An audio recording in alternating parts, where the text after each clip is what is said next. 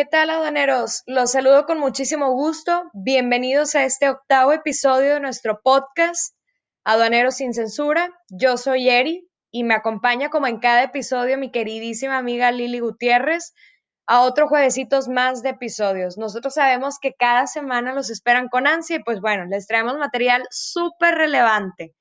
El día de hoy les vamos a platicar de un tema que todo aduanero debe dominar sea, estos temas los debemos de saber y recitar hasta con los ojos cerrados. La realidad es que muy pocos salimos de la universidad dominando al 100% estos temas, entonces les vamos a facilitar dos datos muy relevantes. El primero es el despacho aduanero, cómo funciona a grandes rasgos todo el proceso de una importación o una exportación. Y el segundo va a ser cómo leer un pedimento y qué elementos se deben de presentar precisamente para el despacho de enero y qué elementos conforman a un pedimento de importación y exportación. Entonces, quédense con nosotros en este episodio y el próximo porque se van a llevar tips súper interesantes y no nada más llevarse el conocimiento del significado de cada una de las claves, sino también lo interesante aquí es llevarlos al nivel en el que ustedes puedan identificar cuando una operación está correcta o traemos ahí alguna inconsistencia dentro de los paymentos. Entonces, pues empezamos, Lili. Si quieres, platícanos desde la primera parte, lo primerito, ¿qué es un pedimento? Claro que sí, Eri. Hola, aduaneros. Un pedimento es la declaración en documento electrónico que es generada normalmente por el agente aduanal en representación del importador o del exportador. ¿Por qué? Porque pues es parte de su función y segundo porque qué hueva, y llenar un pedimento. Yo lo he hecho y la neta no está chido. Y es emitido a aduanas, que es la autoridad regulatoria, parte del Satanas Club del SAT, es un documento único en su género porque se transmite información comercial como marcas, modelos, series, información de compradores, de vendedores, países de origen, costos, impuestos, regulaciones y también información estadística. Todo este rollo que les estoy aventando mareador lo pueden encontrar en el artículo 36 de la, de la ley aduanera. Entonces, este, si les queda duda, se pueden ir ahí, tal vez le vaya a quedar más duda ya porque está más revuelto. Y hay tipos de pedimentos, Eri. Yo hubo mucho tiempo que no sabía esto y pensaba que solo había una forma. Creo que cada vez hay más pero les vamos a pasar brevemente cuáles son.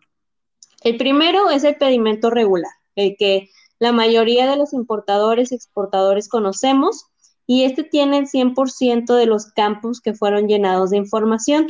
Es el que se usa principalmente para archivo, para revisión y para presentación en caso de auditorías por una empresa. Luego tenemos el pedimento simplificado que ahorita también es su equivalente, una cosa que le llaman el DODA. Es una versión corta del pedimento que no incluye campos como valores de mercancías y que tiene un código de barras o un código QR que es escaneado en el módulo de aduana y donde te dicen, ¿tienes algo que declarar? Y tú te haces bien, güey, y dices que no, es toda la maleta llena de madre y de productos y de Fayuca. Entonces, ahí es lo mismo, pero para los camiones pasan el escaneo de QR y ahí determinan si le tocan rojo, el famoso rojo, que en realidad se llama reconocimiento aduanero, o el verde, que se llama desaduanamiento libre. Exactamente. Y se dice por ahí que esos cambios de tecnología y simplificación de los documentos también están relacionados con un tema de seguridad, precisamente para que en caso de que algún robo o siniestro que le pase a los transportistas en el tránsito de las mercancías, pues que no sepan cuál es el valor de las mercancías o qué es lo que trae el chofer dentro de la caja. Eh, son documentos que simplifican la operación aduanera y hasta cierto punto las hacen también más seguras. Punto número tres, eh, tenemos también otros documentos que es el aviso consolidado este aviso consolidado solamente puede ser utilizado por las empresas IMEX. Para los que tengan la duda, o las empresas maquiladoras, para los que tengan la duda, ¿cuáles son las empresas IMEX? Lo platicamos en los episodios pasados, váyanse a buscarlo dentro de la descripción. Ahí platicamos sobre las empresas IMEX y, ciertas certificaciones eh, o programas como es el PROSEC y entre otros. para las importaciones temporales. Este es como una especie, ¿de qué les diremos? Como una especie de mini pedimento, ¿no? En el que se declara nada más el embarque en un camión y se juntan todos los avisos consolidados, ya sea de una semana o de un mes, y al final todos estos avisos consolidados se sumarizan o se integran dentro de un solo pedimento. Entonces, también es una buena opción para las empresas maquiladoras que tienen mucho tránsito regularmente de mercancías, tanto la importación como la exportación, y nos ayudan a facilitar precisamente el cruce y el comercio internacional. Punto número cuatro y otro documento que también es súper importante es el partes 2. ¿A qué se refiere cuando el agente donal te habla de un partes 2? De estos, eh, estos documentos se desprenden de un pedimento inicial en donde se declara la información y en el parte 2 solamente se declara, digamos, los datos del transportista, los sellos, un valor estimado de las mercancías de este transporte. El pedimento regularmente se usa solamente en las importaciones y exportaciones de máquinas que son desmontadas o, digamos, mercancías a granel que se presentan por una misma aduana, pero en diferentes contenedores o diferentes cajas de tráiler o diferentes, perdón, carros de, ferrocarril. Entonces, el partes 2 es para cuando tú traes, por ejemplo, una línea completa de ensamble, pero ojo, tienen que estar eh, conectadas, deben de estar incluso por diagrama de ensamble eh, electrónicamente conectadas. Y pues bueno, dentro de las facilidades de esto también existe y está relacionado con eh, algunas, este, digamos, algunas partes de, la ley federal de, de, la ley de impuestos general, o sea, también para efectos de la clasificación te pudiera ayudar utilizar eh, tanto un pedimento de partes 2 como eh, una fracción simplificada para estos, estas mercancías que viajan en diferentes contenedores o diferentes eh, cajas trailer que las puedas declarar dentro de un mismo pedimento. Entonces, Lili, ¿por qué no nos cuentas? También, ¿en qué momento de la operación entra en sí en sí el pedimento en acción?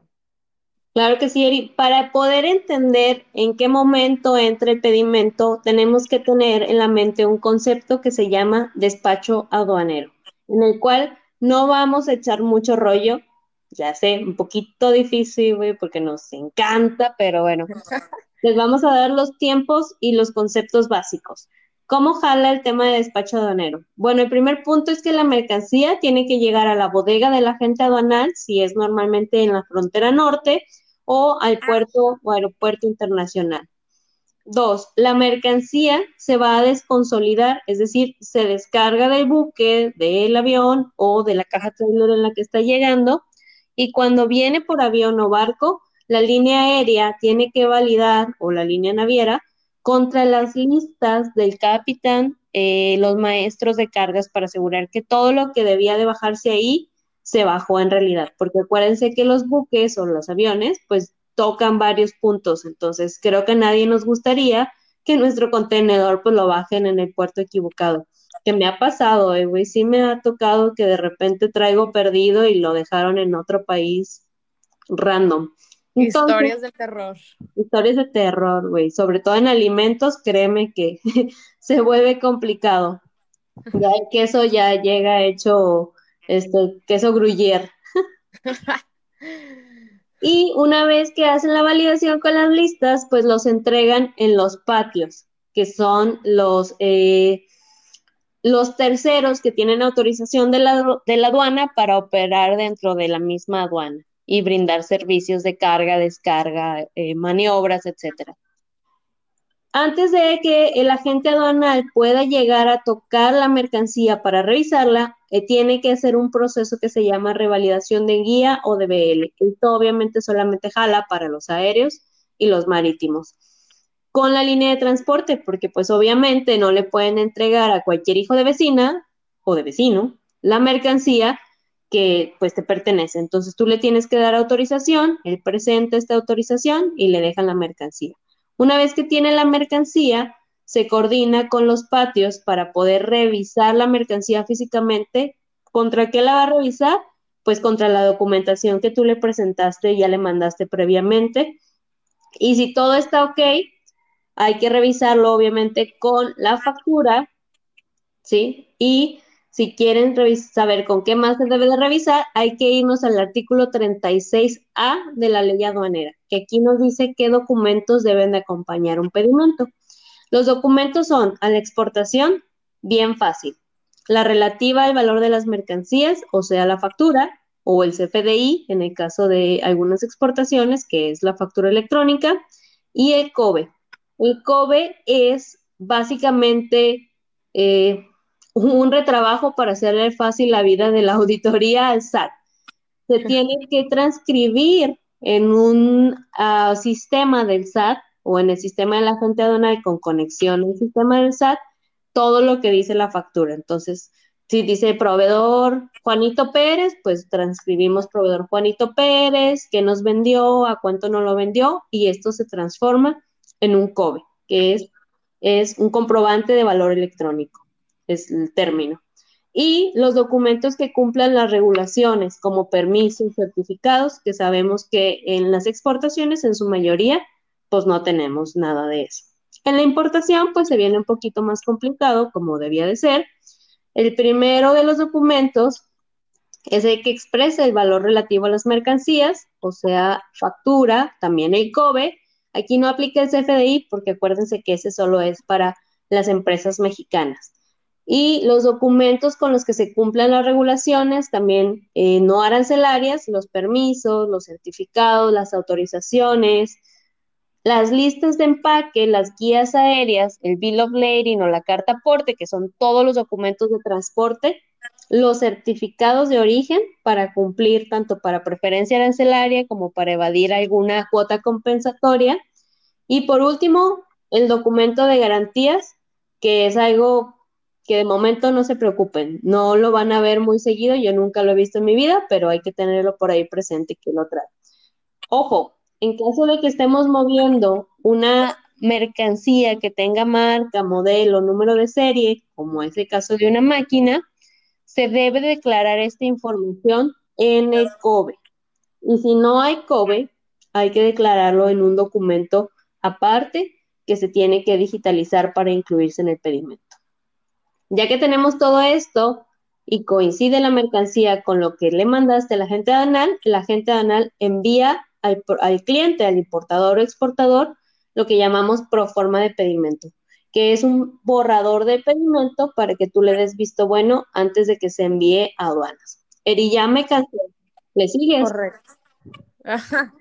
Oye, en ese caso del visto bueno de los agentes aduanales, ojo, digo, habrá políticas de empresas que, que sí todas las proformas de sus agentes aduanales les han visto bueno, nada más mucho ojo con eso no caigamos en esa práctica de hacerles la chamba a la gente aduanal. Se vale que hagamos revisión y que demos, este, así como el go final de, del trabajo de, de la gente aduanal, pero ojo con los errores repetitivos. No hace mucho sentido que siempre le estés diciendo a tu agente aduanal que se equivoca en el mismo identificador o en el mismo campo, si todas las veces que, que la gente aduanal a ti te manda tu proforma del pedimento y cada vez que te la manda tú se la tienes que regresar con alguna corrección o con algún error, pues busquen la manera también de que la gente aduanal eh, te entregue la información con calidad, porque al final del día ese es su trabajo.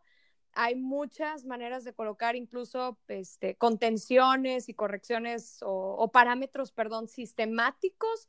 Entonces, ojo con no caer en esa rutina también aduaneros y tomen nota para las nuevas generaciones, tomen nota de que el trabajo eh, de otras personas de entrada, yo no soy de la idea de que, de que andemos revisando la chamba de otros, a mí no me gusta que me revisen mi chamba, es una buena práctica, sí, correcto, pero no caigan en el exceso de que siempre tengan que revisarle y sobre todo que siempre le tengan que corregir los datos a su agente aduanal. Entonces, bueno, número seis, otro, este, otro, el siguiente paso, ¿no? Otro, otro paso del proceso del, despacho es una vez que el agente aduanal te manda la proforma y que tú le das visto bueno, también el agente aduanal manda a revisar en un sistema de pedimento llamado el prevalidador y luego lo pasa a pagar, que es en donde se pagan los impuestos. Ahora, este, con un cambio de la tesorería de la federación, se pagan directamente en un módulo que está conectado, que es ahora el, nuevo esquema, el PC de pago con los bancos que manejan las empresas y directamente la tesorería de la federación. Ya una vez que se paga el pedimento junto con todos los impuestos y los derechos que se causan por la importación o en su caso la exportación de tus mercancías, se coordina con el transportista y las mercancías se mandan al módulo de aduanas. El módulo de aduanas es tal cual, así el modulito, la, ventanilla de la aduana para presentar tus documentos. las aduanas escanean el código de tu DODA o el código de barras y determina el sistema aleatorio de la misma aduana si tu mercancía va a ser sujeta a revisión o no una vez que pases ese proceso de reconocimiento aduanero, ya sea en desadonamiento libre o precisamente el reconocimiento, la mercancía es liberada y pasa al siguiente paso. Existe algo nuevo por ahí, Eri, eh, que se llama pita. Y no estamos hablando de comida árabe, güey, aunque se me hizo agua la boca. Es como un nuevo proyecto que está implementando aduanas, que es un sistema automatizado con dispositivos de comunicación remota. ¿Qué es esto? Es como lo que usas en el telepeaje o en los cobros de peajes de casetas, el famoso tag o como le llamen en cualquiera de las versiones, que es algo que sin tener necesidad de que toque con o que tengas alguna persona, transmite información, el sistema lo recibe y de ahí determina este, qué le va a tocar. Entonces, básicamente, buscan hacer más fluido el proceso, tener menos personas y en lugar de pedimento van a llevar como dos mini dispositivos electrónicos. En uno van a leer la información del transportista y en el otro van a leer toda la información del pedimento. Y ahí el mismo módulo es como una caseta, les va a bajar la pluma hasta que determinen si les toca rojo o si les toca verde. Si les toca rojo, pues los va a mandar directamente hacia el área de revisión, si no los va a mandar hacia la otra este, zona donde ya pueden liberar el embarque. Créanlo o no, sí, ya está llegando la tecnología a México. Ahí vamos, muchachos. Correcto, y me encantan ese tipo de proyectos, la verdad es que son súper interesantes y ojalá que lleguemos a ese punto en el que seamos como documentless y más expeditos al. Muy bien, entonces, pues vamos viendo para el tema de este, la información declarada en el pedimento. Es información, o sea, de entrada es una declaración oficial que la compañía o las personas físicas, importadoras y exportadoras hacen y les sirven principalmente a las autoridades aduaneras para tres cosas, o sea, tres rubros eh, principales, ¿no? tres procesos. El primero de ellos, El primero de ellos y el más importante es para poder hacer el despacho de mercancías internacionales. En caso de una revisión, la mercancía se tiene que descargar. El personal de aduanas o del SAT va y valida contra el pedimento la mercancía física, o sea, hacen un conteo así de caja por caja, pieza por pieza, todo lo que tú traes en, esa, eh, en ese cruce, en ese embarque, Revisan incluso los datos de identificación individual, marcas, modelos, series, en caso de que las tengas. Y pues bueno, te determinan este, lo que resulte de ese... De caja por caja, casilla por casilla. Así, güey. todo, todo te revisan. Hasta los y sí, güey, pero no, no estoy tan segura, como dices tú, que es lo más importante, güey. Creo que es lo que más estamos acostumbrados pero es lo que menos nos quita el sueño a los aduaneros, porque muchos en el bello mundo de la inocencia, cuando todavía no tenemos maldad en nuestro corazón y no nos han tocado auditorías, güey, creemos que ya cuando nos tocó verde, ya fregamos. La realidad está más alejada a eso que no tienen idea. El segundo punto para el que le sirve aduanas, bueno, más bien al SAT. En este punto ya esto se transfiere a la parte del SAT, es para después del despacho. Una vez que ya fregaste, ya se fue tu mercancía y creíste que ya la libraste, pues hay otra parte de aduanas o del SAT que se llama auditoría e investigación aduanera. Son el FBI de las operaciones de comercio exterior y ellos se encargan de validar que los importadores cumplan con todas sus obligaciones aún posterior del despacho. Y también a través de algoritmos tienen sistemas, la verdad, bastante fregones que ya están muy avanzados, identificar errores en los pedimentos. Por eso es tan importante lo que comentaba Eri, asegurarnos que nuestros agentes aduanales tengan información coherente, que siempre declaren la misma información y que sea correcta, que no les estemos descubriendo errores a cada rato.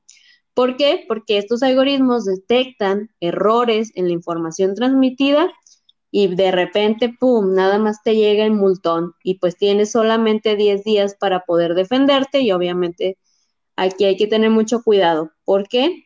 Porque el SAT tiene hasta 5 años para poder auditarte operaciones hacia atrás. Entonces, yo no sé ustedes, pero yo no sé qué fregados estaba haciendo hace 5 años y en algunas ocasiones se puede extender para los temporales hasta tres años más o dependiendo de la vigencia que tengas en las importaciones temporales.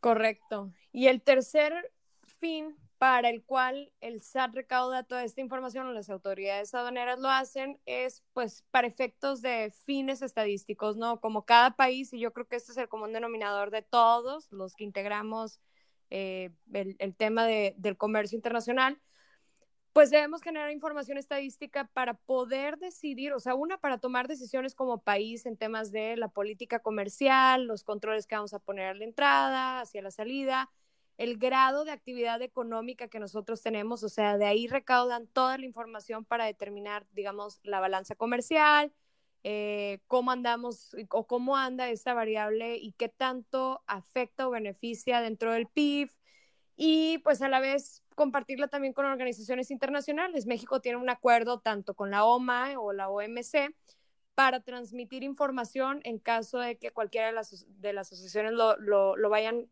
eh, necesitando. Y pues bueno, incluso para nuestro mismo país, o sea, es parte del equilibrio, son datos que nos ayudan a regular en sí la parte económica y la política comercial de México. ¿Qué tanto uso se les esté dando en esta gestión? Uh, pues bueno. Yo tengo otro dato. no, pues ojalá, ojalá que sí, digo, son datos que, este, que se transaccionan. Mm, datos valiosos, es oro molido, todo lo que... Imagínense toda la información que recauda el SAT y que puede conseguir INEGI, que tiene este, incluso la propia Secretaría de Economía.